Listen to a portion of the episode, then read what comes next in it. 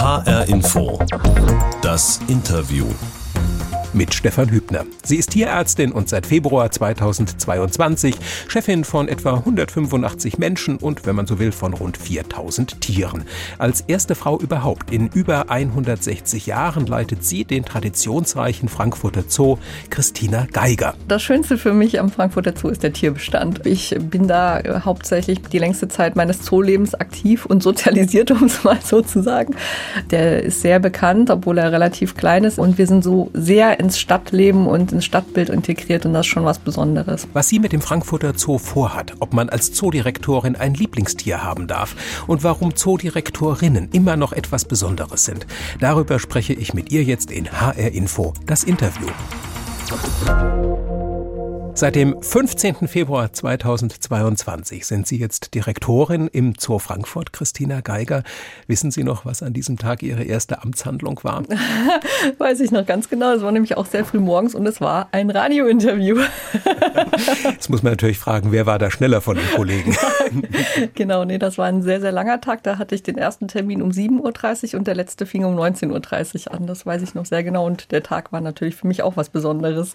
Wahrscheinlich mussten Sie von den Inhalten Inhalten sich da gleich um alles kümmern, von Fragen wie Futterbeschaffung bis Tiertransport? Oder was sind so Aufgaben, die da auf den Schreibtisch am ersten Tag kommen? Ja, im Prinzip hat man mich wirklich sofort in alles eingebunden. Die Leute kennen mich ja alle. Ich bin seit 15 Jahren in dem Betrieb und ich wurde wirklich von vornherein zu 100 Prozent eingebunden. Das wird noch einen ganzen Moment dauern, bis ich wirklich alles zum ersten Mal in der Hand hatte oder gesehen habe. Aber ich kann mich nicht beklagen über Arbeitsmangel. Also man kann jetzt nicht unbedingt sagen, Sie hätten so eine Art ritualisierte erste Amtshandlung an diesem Tag gehabt. Das unterscheidet vielleicht Ihren ersten Arbeitstag von dieser Sendung HR Info, das Interview. Denn ich möchte jetzt gleich ähm, ja mit meiner ersten Amtshandlung kommen. Und unsere Sendung heißt ja auch die Sendung mit der Box, weil Sie sehen sie hier hinter mir in dieser Sendung eine weiße Kiste mit einem blauen HR Info Logo drauf eine Rolle spielt. Und in dieser Kiste ist eine Überraschung für die Person, die zu uns ins Interview kommt. Und ich würde die Ihnen jetzt gerade mal geben wollen und öffnen und Sie dann bitten, mal die Überraschung rauszuholen. Oha, alles klar. Es klappert, es klimpert, also nichts Weiches. Eine Dose. Ah, die haben Sie aus der Praxis. Waren Sie bei meiner Kollegin? Eine Dose aus der Praxis. Das müssen wir jetzt vielleicht einmal aufklären. Ich habe unter konspirativer Zusammenarbeit mit Ihrem Team etwas tatsächlich aus Ihrer früheren Tierarztpraxis herausgeschmuggelt. Frau Geiger, was haben wir denn in dieser kleinen, halbdurchsichtigen Plastikdose drinne? Ich habe hier äh, Löwenzähne verschiedener Größe, genau. Mhm. Also wohlgemerkt Zähne eines Löwen, nicht die gleichnamigen gelbblütigen Pflanzen. Was verbinden Sie denn mit diesen Löwenzähnen? Die gehörten zu Kashi, unserem Löwenmann, und sind von zwei verschiedenen Narkoseveranstaltungen, einmal von 2013 und einmal von 2016. Und ja, mit dem Alter haben auch Tiere ähnliche Probleme wie Menschen. Es wird alles ein bisschen schlechter, auch die Zahn Zustände und dann mussten wir bei ihm ran und haben da Zähne entfernt. Und ja, die erinnern mich halt an intensive tiermedizinische Arbeit, viel Vorbereitung, die dazugehört. Gerade bei diesen größeren Zähnen hier hatten wir wahrscheinlich auch noch einen externen Zahnspezialist, mit dem wir gerne zusammenarbeiten dabei. Und ja, das sind so die Sachen, die ich damit verbinde. Und man muss sagen, die sind ja schon so etwa so an die drei Zentimeter sind die schon lang, ne? Und sehen also, ja, also sie sehen schon so richtig nach Raubtierzahn aus, fast so ein bisschen krallenartig, ne? Also sie sind wesentlich größer als äh, der Eckzahn einer Katze an der Stelle wäre und das eben nur für diese winzig kleinen Schneidezähne. Das ist schon ein anderes Kaliber, mit dem man da arbeitet. Das ist der Geiger. Sie sind ja nun Tierärztin von Haus aus und so eine Zahnbehandlung bei einem wirklich ausgewachsenen Löwenkater, ist das so etwas, wovon man im Tierarztstudium schon träumt und sich denkt, meine Güte, sowas möchte ich eines Tages mal machen? Also natürlich sieht man den aufregenden Aspekt dahinter, aber in einem Zoo ist es ein bisschen eine andere Situation. Man kennt seine Tiere ja fast fast wie ein Tierbesitzer zu Hause ihr Leben lang und man möchte ja eigentlich erstmal, dass es denen gut geht, also dass die gar keine Zahnschmerzen durchleben müssen oder entwickeln. Aber es lässt sich eben auch bei einer idealen Ernährung nicht immer vermeiden. Manchmal sind auch einfach, wie gesagt, Altersbedingungen, die dazu führen. Und dann ist es natürlich schon schön, wenn man die Möglichkeit hat, also diesen Schmerz, der da entstanden ist, auch abstellen zu können mit seinem tiermedizinischen Wissen oder auch mit Experten, die da gerne mit einem zusammenarbeiten, sodass wir den Tieren halt die bestmögliche Behandlung angedeihen lassen können. Und natürlich ähm, ist das schon was anderes und aufregenderes. Jeder Tag im Zoo mit der Zootiermedizin ist abwechslungsreich. Wir müssen ganz viel improvisieren. Also es ist was anderes sicher, als jeden Tag mit Haus- oder Heimtieren oder Nutztieren zu arbeiten. Um sich das nochmal zu vergegenwärtigen, der Frankfurter Zoo hat einen Tierbestand von etwa 4000 Tieren. Es sind so knapp 450 verschiedene Tierarten. Von der Ameise bis hin zur Giraffe haben Sie da wirklich einen Querschnitt durchs gesamte Tierreich. War das bei Ihnen, als Sie sich darüber Gedanken gemacht haben, Tierärztin zu werden, war das für Sie so ein Trigger gewesen? Das ist ein toller Weg, um dieser Vielfalt der Tiere näher zu kommen? Sicher auch. Also als ich mir überlegt habe, Tierärztin zu werden, hatte ich nie die normale Heimtierpraxis im Hinterkopf. Ich habe vielleicht auch eher an Tiere tatsächlich in der Natur oder in Nationalparks gedacht, nicht unbedingt in erster Linie im Zoo, aber als ich mein erstes Zoopraktikum gemacht habe, da war für mich eigentlich klar, dass ich mir nichts anderes mehr vorstellen kann. Und diese Bandbreite und diese Besonderheit der Tiere, die mich so faszinieren und die ich wirklich so bewundere, damit arbeiten zu dürfen, ist natürlich für mich ein großes Glück gewesen, ja. Also es war jetzt nicht so etwa, also man denkt ja bei Tierärztinnen dann leicht mal dran, so der Traumberuf von 10, 12, 15-jährigen Mädchen. So eine pubertäre romantische Laune hat da bei Ihnen keine Rolle so, gespielt. So fassbar war es in Bezug auf die Tiermedizin bei mir nicht so früh. Da waren eher andere Berufe, die ich mir damals vorgestellt habe. Aber die Faszination für die Natur, für die Wildtiere, für die Exoten, für diese Zusammenhänge, die Naturwissenschaft, die hat mich schon mein ganzes Leben begleitet. Auch aus äh, den beruflichen äh, Hintergründen in meiner Familie war das immer logisch, dass wir uns für Natur und solche Sachen interessieren. Aber dass ich das mit einem konkreten Beruf verknüpfen könnte, auf die Idee bin ich erst sehr spät gekommen. Ich dachte, das muss Freizeit oder Hobby bleiben. und deswegen bin ich natürlich umso glücklicher, dass ich es verbinden konnte. Aber das hört sich jetzt gerade so an, als ob Sie aus einer Tierarzt- oder zumindest einer Biologielehrerfamilie kämen. Nicht Biologielehrer, aber auf jeden Fall viele Naturwissenschaften sind in der Familie vertreten. Mein Vater ist auch Biologe und Mediziner und hat uns eben auf Spaziergängen, auf exotischen Reisen wirklich die Faszination, die er selber hegt für, für die Natur und für die Tiere und die Pflanzen auch vor allem weitergegeben. Und ja, das hat uns alle geprägt und das lebe ich bis heute. Aber jetzt ist ja gerade dieser Wunsch, als Tierärztin in den Zoo zu gehen oder zum Beispiel in einen Nationalpark, das ist ja im Vergleich zu den klassischen, jetzt mal salopp gesagt, Kuhdoktoren, ist das ja so ein bisschen die Nadel im Heuhaufen der Tierärzte. Ist so etwas planbar, dass man so einen Wunsch sich wirklich auch realisieren kann, dass man da geplant, gezielt darauf hinarbeitet? Also das ist eine hervorragende Frage, die ich mir auch immer wieder stelle und mich gefragt habe, wie ist das gelungen? Ich denke, heute ist die Situation eine ganz andere als noch vor 10, 15 Jahren, als es bei mir zur Diskussion stand. Der Unterschied ist, dass es wirklich fast nur noch Frauen gibt, die Tiermedizin studieren. Es gibt teilweise Studienjahrgänge, da sind 100 Prozent Abgänger weiblich und die haben natürlich immer mal wieder den Fall, dass sich die Lebenssituation anders ausrichtet. Dann kommen vielleicht Kinder ins Spiel, dann richtet sich die Prioritätenverschiebung ein bisschen anders aus und dann werden immer mal Stellen frei, auch durch eine Mutterschutzvertretung. Da ist ein höherer Turnover in den Zoostellen, sodass ich sage, wenn man sich heute darauf konzentriert, kann man es auch, denke ich, planen und hat höhere Chancen, weil mehr Wechsel da ist zu dem Zeitpunkt, als es für mich zur Diskussion stand, war das wirklich noch ein Sechser im Lotto. Aber ich weiß nicht, ob das einfach nur aus positivem Denken entstanden ist.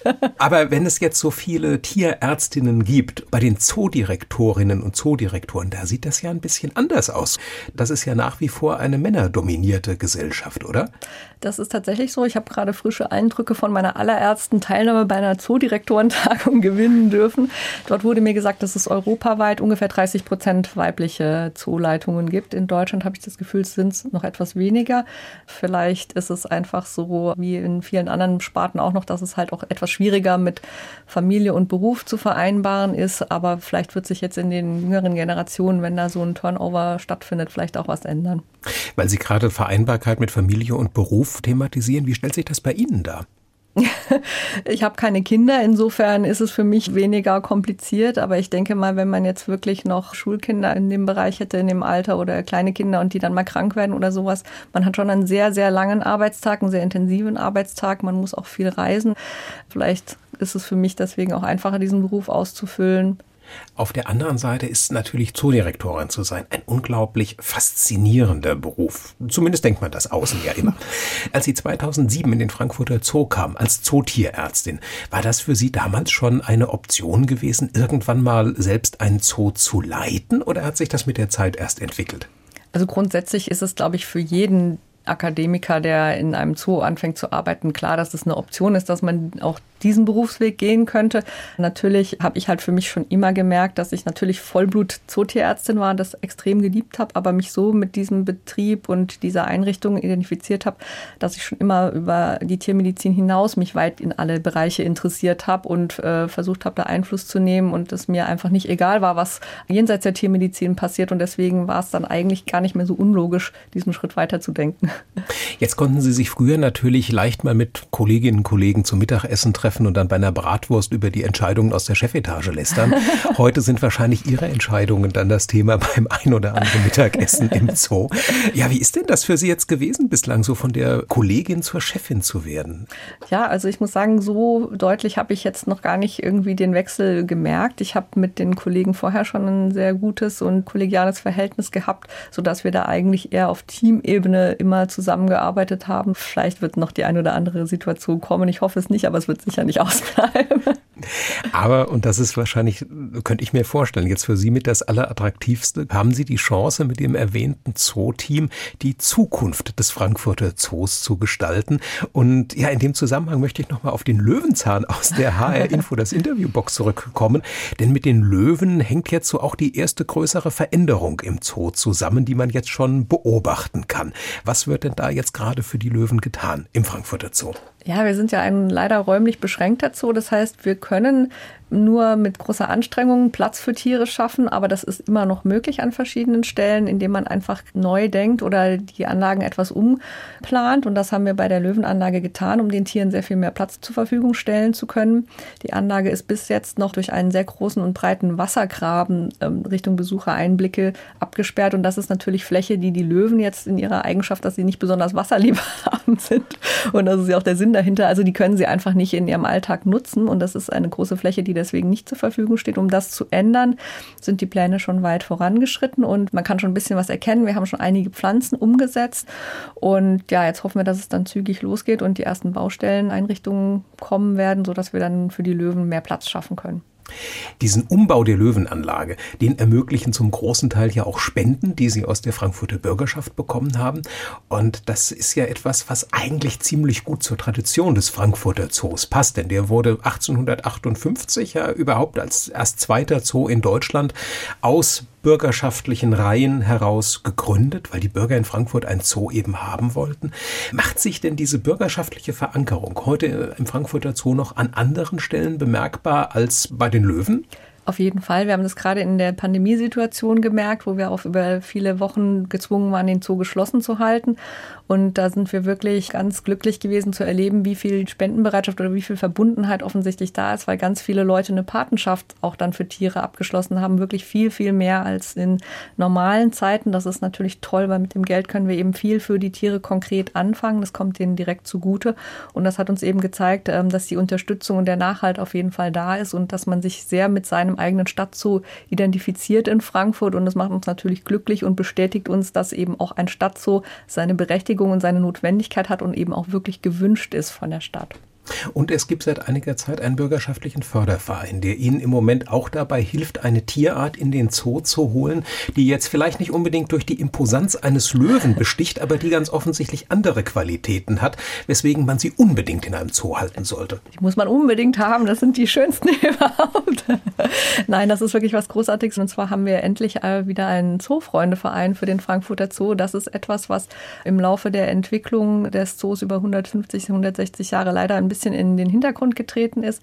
Nicht zuletzt auch darin, dass der ursprünglich wieder erschaffene Freundeverein des Zoos von Bernhard Jimek, die Zoologische Gesellschaft Frankfurt, dann sich zu einer Naturschutzorganisation entwickelt hat. Aber das ist eben eine ganz andere Ausrichtung. Und deswegen ist es für uns wirklich schön zu sehen, dass wir mit dem Zoo-Freundeverein jetzt wirklich einen direkten Zusammenhang zum Zoo haben. Aber Sie haben jetzt immer noch nicht verraten, um welche Tierart es geht, Christina Das wollte ich Ihnen überlassen, aber dann sage ich es gerne selber. Es sind die wunderbaren Nacktmull Nacktmulle. Das müssen Sie jetzt, die müssen Sie ein bisschen noch vorstellen, bitte. Für alle, die den Nacktmull nicht kennen. Also meine Assoziation war gewesen, sieht aus wie eine schrumpelige Weißwurst auf Beinen das ist noch anständiger als die Assoziation, die wir alle haben.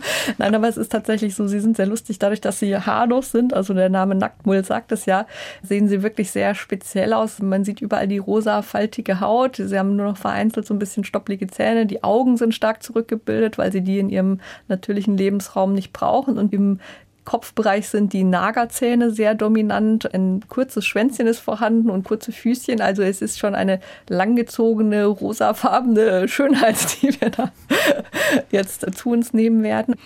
Das ist eine Tierart, die ihr Leben unter Tage bestreitet und ein sehr interessantes Sozialleben hat. Es ist ähnlich äh, wie ein, ein Bienenstaat mit einer Königin und Tieren, die einfach nur zuarbeiten. Und da freuen wir uns wirklich sehr, dass der Bau dieser kleinen Anlage eben vom Verein der Zoofreunde unterstützt wird und ja, sich dort auch präsentieren können. Sie hören HR Info das Interview über Nacktmulle und andere Tiere, die Christina Geiger beschäftigen. Sie ist seit Februar 2022 2020 die erste Direktorin in der über 160-jährigen Geschichte des Frankfurter Zoos. Und Christina Geiger, wo wir gerade über Tierarten sprechen, die künftig einmal im Frankfurter Zoo leben sollen. Fällt mein Blick noch einmal zur HR-Info, das Interviewbox hinter mir. Sie haben wahrscheinlich nicht mehr damit gerechnet, aber in der ist noch eine Überraschung für Sie drin. Und ich denke, dass die an dieser Stelle besonders gut passt. Hat einen doppelten Boden, die Box. schieb mal die Zähne zur Seite. Es ist schon wieder was Hartes. Oh! Oh, wie toll! Das ist wirklich für mich eine große Freude, diese Tierart in den Händen zu halten. Da hat schon wieder jemand ge geplappert. Welche Tierart halten Sie denn gerade in den Händen? Ein wunderschönes Häschen halte ich in den Händen. Ja, wir, es ist golden, muss man noch dazu sagen. Ich, ähm, ich war mir nicht so ganz sicher, ob es ein Hase ist oder vielleicht eher so ein belgischer Riese, also eine große Kaninchenart. Auf jeden Fall ist er in der Kiste gelandet, der kleine Kerl, und auch bewusst in Gold, weil mir auch äh, jemand aus ihrem Team indiskreterweise zugezwitschert hat, ein Vögelchen, dass das Kaninchen ihr Lieblingstier sei. Ihr erklärt es, auch wenn sie das, wie man mir sagte, öffentlich nie zugeben würden. ja, das ist tatsächlich so. Ich werde da im Zoo ein bisschen für verlacht und gehänselt, weil das ja jetzt nicht die allerexotischste Tierart ist und ich werde da gerne als Futterliebhaber belächelt, Futtertierliebhaber. Denn wir haben ja im Zoo wirklich keine Kaninchen in der Ausstellung oder irgendwie im Zoobereich, aber natürlich haben wir immer mal wieder Kaninchen da, weil das ein hervorragendes Futtermittel für unsere fleischfressende Tierart ist, was mich dann auch schon das ein oder andere Mal wehmütig macht, dass ich nicht alle zu Hause sammeln kann. Aber das wäre unfair. Dafür habe ich zu wenig Zeit und zu wenig Platz. Aber ich finde die einfach toll. Habe auch viele Jahre ein Haustier gehabt. Jetzt vermute ich mal, wenn Sie eine besonders ausgeprägte Neigung zur Haltung von Futtertieren hätten, könnten Sie sich zu Hause auch tausend Wüstenwanderheuschrecken äh, halten, die ja bei den Reptilien im Zoo sehr beliebt sind als Nahrungsmittel. Es muss an den Kaninchen noch irgendetwas anderes geben, was Sie fasziniert, wette ich. Naja, es ist halt äh, das, das typische Kindchenschema, die großen Augen, das weiche Fell. Sie sind niedlich und sie sind von ihrer Intelligenz her maßlos unterschätzt, wenn man mich fragt. Ja, wo würden Sie so den IQ eines Kaninchens ansiedeln? Also das möchte ich mir jetzt nicht anmaßen, es in IQ auszudrücken, aber ähm, also die Kaninchen, mit denen ich zu tun hatte, die waren sehr, sehr clever. Die sind vom Boden auf den Stuhl, vom Stuhl auf den Tisch, vom Tisch ins Regal, um da die Futterdose rauszuschubsen und sich dann selbst zu bedienen. Also ich habe denen schon einiges. Also müsste im Prinzip ein Kaninchengehege im Zoo, das müsste schon recht komplex eingerichtet sein, um die Kaninchen nicht zu langweilen. Das würde unsere Enrichment- und Bespaßungsexperten im Zoo wirklich vor Herausforderungen stellen. Jetzt habe ich mal gehört, es gäbe tatsächlich auch eine ganze Reihe bedrohter Kaninchenarten und Hasenarten und jetzt gelten ja Zoos auch so als die Archen der Gegenwart, die sich um den Erhalt bedrohter Tierarten kümmern. Wäre das dann nicht was für Sie, mal so eine bedrohte Kaninchenart in den Frankfurter Zoo zu holen? im Unterbewusstsein vielleicht, aber das entspricht so gar nicht meiner Art, dass ich so ein Tiersammler oder sowas bin. Ich habe da schon strenge Kriterien, die wir anlegen. Wir haben uns das selber mal in einer sogenannten Tierbestandsmatrix erarbeitet, welche Kriterien wir für wichtig und für erfüllt haben wollen, damit wir sagen, das ist eine Tierart, die wir hier halten, das können wir rechtfertigen und da sehen wir die Begründung dafür. Das hat eigentlich für mich nichts darin verloren, dass man sagt, ich habe eine persönliche Vorliebe für die eine oder andere Tierart und deswegen ist es auch nach wie vor nicht auf der Agenda. Gibt es aber jetzt außer Ihrer eher klaren Aussage, für Sie ist die persönliche Sympathie zu einem Tier nicht ausschlaggebend, dieses Tier in den Tierbestand aufzunehmen? Gibt es da noch andere Punkte, wo Sie sagen würden, nein, wenn das und das zutrifft, möchte ich eine bestimmte Tierart nicht bei uns im Zoo haben? Ja, natürlich sind das ganz bestimmte Haltungsanforderungen, die an Tiere heutzutage gestellt werden. Und das ist auch wichtig, die entwickeln sich auch weiter. Da wird Forschung dazu herangezogen. Es gibt Freilandforschung, es gibt Untersuchungen in Zoos, auch zum Stressniveau von Tieren. Und dadurch entwickelt sich immer weiter, was wir wissen, wie überhaupt die Anforderungen einer Tierart an bestimmte Bedingungen sind. Und das schlägt sich auch in sogenannten Husbandry Guidelines und Haltungsempfehlungen und Haltungsanforderungen nieder. Und wenn man die ganz klar nicht erfüllen kann, nicht zuletzt vielleicht auch aus Platzgründen, um nur eine eine von sehr vielen Qualitätskriterien zu nennen, dann ist das ein No-Go und dann haben wir da ähm, keine Ansprüche, diese Tierart halten zu wollen. Sie hatten eben den Begriff der Tierbestandsmatrix angesprochen und ich muss gestehen, in der Vorbereitung auf die Sendung habe ich mit meinem Redakteur zusammen auch so ein bisschen mal so ein Spiel gemacht und wir haben uns mal so Fragen überlegt, die wir jetzt so ansetzen würden, wenn wir so einen Tierbestand planen dürften. Mhm. Ich habe mal ein paar von denen mitgebracht. Vielleicht können wir mal so eine kleine Blitzfragerunde machen oh. und mal gucken, was Sie auf die Fragen dann antworten, die uns beschäftigt haben. Welche Tierart zum Beispiel lieben die Besucher im Frankfurter Zoo am meisten? Klar, Erdmännchen. Okay. Welche Eigenschaften sind den Besuchern bei den Zootieren wichtiger? Niedlichkeit, so wie Häschen oder das Bedrohte? Wenn wir unsere Aufgabe richtig machen, dann das Bedrohte. Aber ich denke, das ist ein bisschen davon abhängig, wie alt ein Zoobesucher ist. Wenn er noch nicht lesen kann und Kindergartenkind ist und sich noch nicht so sehr mit diesen weltüberspannenden Themen beschäftigt, dann ist sicher die Niedlichkeit von Vorrang. Auf welches Tier könnten Sie im Frankfurter Zoo am ehesten verzichten? Oh, jetzt haben Sie mich. hm, habe ja gerade gesagt, dass ich den Zoobestand so toll finde. Oder müsste ich jetzt länger überlegen? Das kann ich nicht spontan beantworten.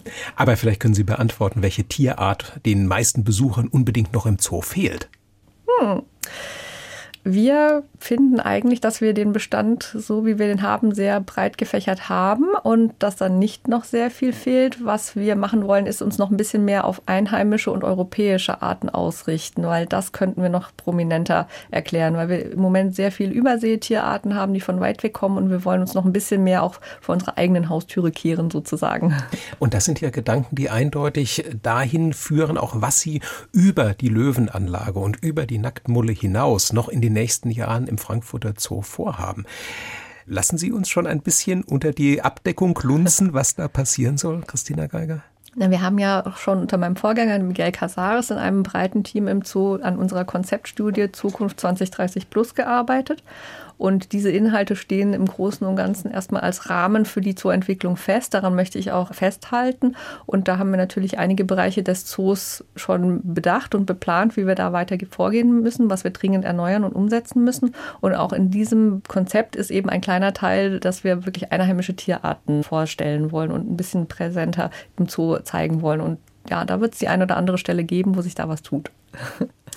Aber es sind noch andere Dinge geplant. Die tropischen Tiere sollen auch noch natürlich ihren Stellenwert behalten. Genau, die Tiere sollen ihren Stellenwert behalten. Sie sollen vor allem auch, wenn das Wetter bei uns vielleicht nicht ganz so tropisch ist, trotzdem in einer besseren Art und Weise ähm, leben können und aber auch den Leuten zugänglich sein können. Wir haben jetzt teilweise sehr, sehr alte Ställe, gerade im Huftierbereich, wenn man sich den Giraffenstall oder den Zebrastall oder den Okapi-Stall vorstellt.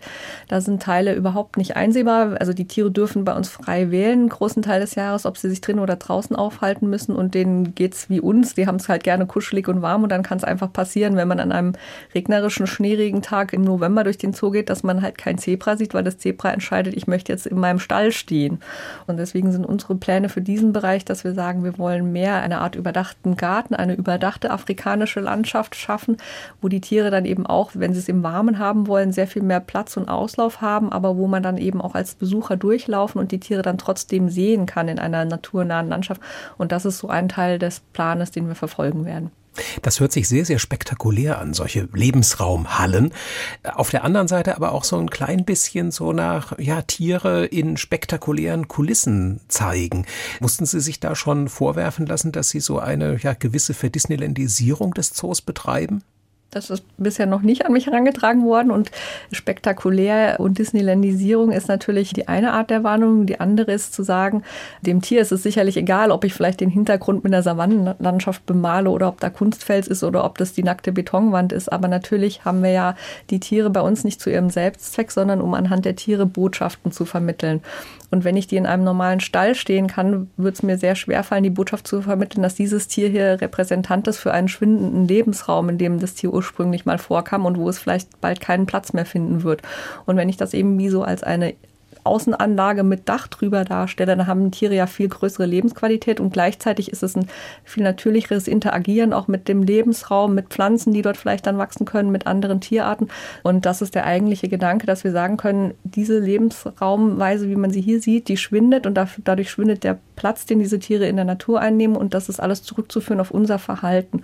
Und das kann ich halt viel emotionaler vermitteln und viel glaubhafter vermitteln mit einer naturnah gestalteten Anlage. Natürlich ist sie naturnah gestaltet. Das ist nicht die Serengeti, aber ich kann es einfach viel besser als mit einem 150 Jahre alten Haus, das auch aus energetischen äh, Gesichtspunkten überhaupt nichts mit einem aktuellen Naturschutzstandard zu tun hat, wo ich einen horrenden CO2-Verbrauch habe, um die Temperatur einigermaßen halten zu können. Und das ist alles wirklich wenig glaubhaft in der Vermittlung von den Botschaften, die wir senden wollen. Und wenn Sie sich darüber Gedanken machen, welche Botschaften Sie senden möchten und vor allem auch wie Sie das tun, denke ich, dass Sie dann von vornherein mögliche kritische Argumente mit in die Abwägungen hineinnehmen und sich auch überlegen, wie Sie damit umgehen. Was mir in dem Zusammenhang aufgefallen ist, was ein neuer Trend zu sein scheint, auch in der kritischen Betrachtung von Zoos, ist dieses Argument, Zoos seien mit die letzten Überbleibsel des Kolonialismus. Ist das etwas, was äh, bei Ihren Überlegungen, einen neuen Zoo zu formen, auch eine Rolle spielt, sich mit dieser Frage auseinanderzusetzen? Das ist auf jeden Fall einer der wichtigen Themen und nicht zuletzt denken wir eben auch, dass wir uns mehr auf europäische und einheimische Tierarten auch konzentrieren und fokussieren müssen, damit wir eben sagen, wir müssen nicht nur immer im Ausland schauen, wie dort die Natur schwindet, aber der große Gedanke dahinter ist natürlich, die Biodiversität in einem anderen Land kann uns nicht egal sein, weil davon auch das Klima und der Lebensstandard hier für uns abhängt. Und deswegen muss man das quasi einfach aus einem anderen Hintergrund sehen, als man es vor 100 oder 50 Jahren noch getan hat. Aber wie gesagt, der andere Aspekt ist, dass wir sagen, wir kümmern uns nicht nur um Probleme in anderen Regionen, sondern eben auch bei uns vor der Haustür. Bezogen auf die Natur, gerade in anderen Regionen, hört man ja auch immer wieder das Argument, schützt da doch vor Ort lieber die Natur mit den Tieren, als die hier nach Europa zu holen und in den Gehege einzusperren. Ist so eine kritische Stimme da möglicherweise auch mit ein Trigger für diese Entscheidung, auch mehr auf europäische Tiere zu gehen? Der Schutz vor Ort sollte idealerweise mit dem Tierartenschutz äh, Hand in Hand gehen. Aber für den Schutz vor Ort braucht man wie für viele andere Dinge eben auch einfach erstmal ein Bewusstsein und vor allem Geld.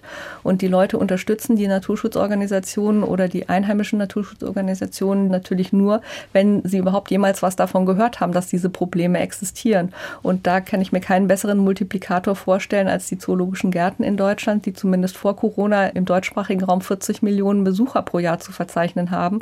Und ähm, wenn man sich das vorstellt, wie viel Projektionsfläche wir da bieten, dann sind wir wirklich ganz wichtig unterwegs mit diesem Bildungsauftrag, den Leuten zu vermitteln, was überhaupt los ist in der Welt, wie die Zusammenhänge sind. Und insofern kann das keiner besser als wir mit dieser großen Zahl von Menschen, die wir erreichen können. Und um vielleicht noch mal ein letztes Kritikerargument aufzuführen, kein Zoo kann so gut sein, dass die Tiere nicht in ihm leiden. Wie sehen Sie das? Das ist eine Frage, die wir uns natürlich auch alltäglich stellen. Das ist auch eine Frage, die man sich in den Verbänden weltweit und europaweit regelmäßig stellt. Das versuchen wir auch mit wissenschaftlichen Belegen immer wieder zu überprüfen. Was müssen wir ändern? Was passiert? Wir machen Untersuchungen über Stresshormonmengen bei Tieren, auch im Vergleich bei den Tierarten, wo es möglich ist, zu Populationen in der Natur, wo man diese ähm, Proben gewinnen kann. Wir versuchen auch immer mehr Welfare-Tools zu benutzen, also sozusagen wir überwachen und monitoren ähm, das Wohlbefinden unserer Tiere mit technischer Hilfe, mit Programmen, die extra dafür kreiert sind. Das wird bei Akkreditierungen von Zoos ein immer wichtigeres Thema. Also wenn wir uns selbst überprüfen und gucken, werden wir unserem eigenen Anspruch noch gerecht, wird auch überprüft, was macht der Zoo, um den Tierschutz oder das Wohlbefinden seiner Tiere regelmäßig zu überprüfen und anzupassen und sicherzustellen, dass der gewährleistet ist. Und insofern ist es für uns ein großes Thema, was wir uns auch selber fragen und es ist wichtig, dass es immer gefragt wird. Kurz zusammengefasst, was macht für Sie einen guten Zoo aus, Christina Geiger? Einen guten Zoo macht aus, dass wirklich klar erkennbar ist, dass das Tierwohl an erster Stelle steht, aber dass auch klar ist, warum. Warum machen wir das? Warum halten wir diese Tiere? Dass es nicht der Selbstzweck ist, dass es nicht darum geht, niedliche Tierbabys zu zeigen, sondern dass es ein Bildungsort ist, ein Kulturort ist, wo man eben lernt, welche Rolle spiele ich als Mensch im Zusammenhang von den ganzen natürlichen Vorgängen, wie kann ich darauf Einfluss nehmen und warum ist es wichtig, dass ich mich damit auseinandersetze. Jetzt sind Sie selber Jahrgang 1979, könnten also jetzt noch so auf etwa ja, rund 24 Jahre als Direktorin vorausblicken. Ist das für Sie eine Option, so lange in Frankfurt zu bleiben und den Zoo weiter zu formen? Da bin ich ganz offen. Ich denke, leider werden wir diese Zeit auch brauchen. Wenn das mit mir passiert, super gerne. Aber ähm, so weit im Voraus habe ich bis jetzt noch nicht geplant. Gab es eigentlich schon Tage seit Ihrem Amtsantritt, wo Sie sich gerne mal zurück in die Veterinärstation des Zoos gewünscht hätten? Einen, einen gab es. Äh, da ist mir zum ersten Mal bewusst geworden, dass ich 15 Jahre Zootierarzt-Beruf tatsächlich jetzt fast komplett aufgeben musste, weil ich da bis dahin überhaupt nicht drüber nachgedacht habe. Es war alles aufregend, es war interessant, ich war gespannt, wie es weitergeht und was kommt. Und dann habe ich doch mal einen Wehmutsanfall bekommen. Aber wahrscheinlich gibt es genügend Dinge, die Sie dann auch vom Wehmütigen wieder ablenken. Was war in letzter Zeit das Schönste, was Sie erlebt haben, wo Sie gesagt haben, ach, wenn ich jetzt nicht Direktorin wäre, das wäre nie passiert, also dass ich das erlebt hätte? Ach, es sind auch schöne Sachen, wenn man überlegt, dass man mit Leuten Gespräche führt und man sie dann von seiner Ansicht vielleicht überzeugen kann oder man mal was Neues ausprobiert oder was anders macht, was im Zoo sonst anders gehandhabt wurde. Das sind Sachen, die machen dann Spaß, wo man denkt, ja, die Leute sind flexibel, wir haben ein super Team und die sind alle innovativ, haben gute Ideen. Ja, und darauf freue ich mich. Und ich freue mich und danke Ihnen, Christina Geiger, für dieses Gespräch über Ihre Ansichten und Ihre Zugänge zum Thema Zoo. Ja, sie ist Kaninchenliebhaberin, haben wir erfahren. Sie ist Tierärztin und vor allem seit seit Februar 2022 die erste Direktorin des traditionsreichen Frankfurter Zoos. Christina Geiger war heute zu Gast in das Interview auf HR Info. Das war der Podcast. Ich bin Stefan Hübner und auf hrinfo.de finden Sie noch viele weitere Gespräche mit interessanten Menschen aus Wissenschaft, Politik und Wirtschaft, aus Kultur, Sport und Gesellschaft.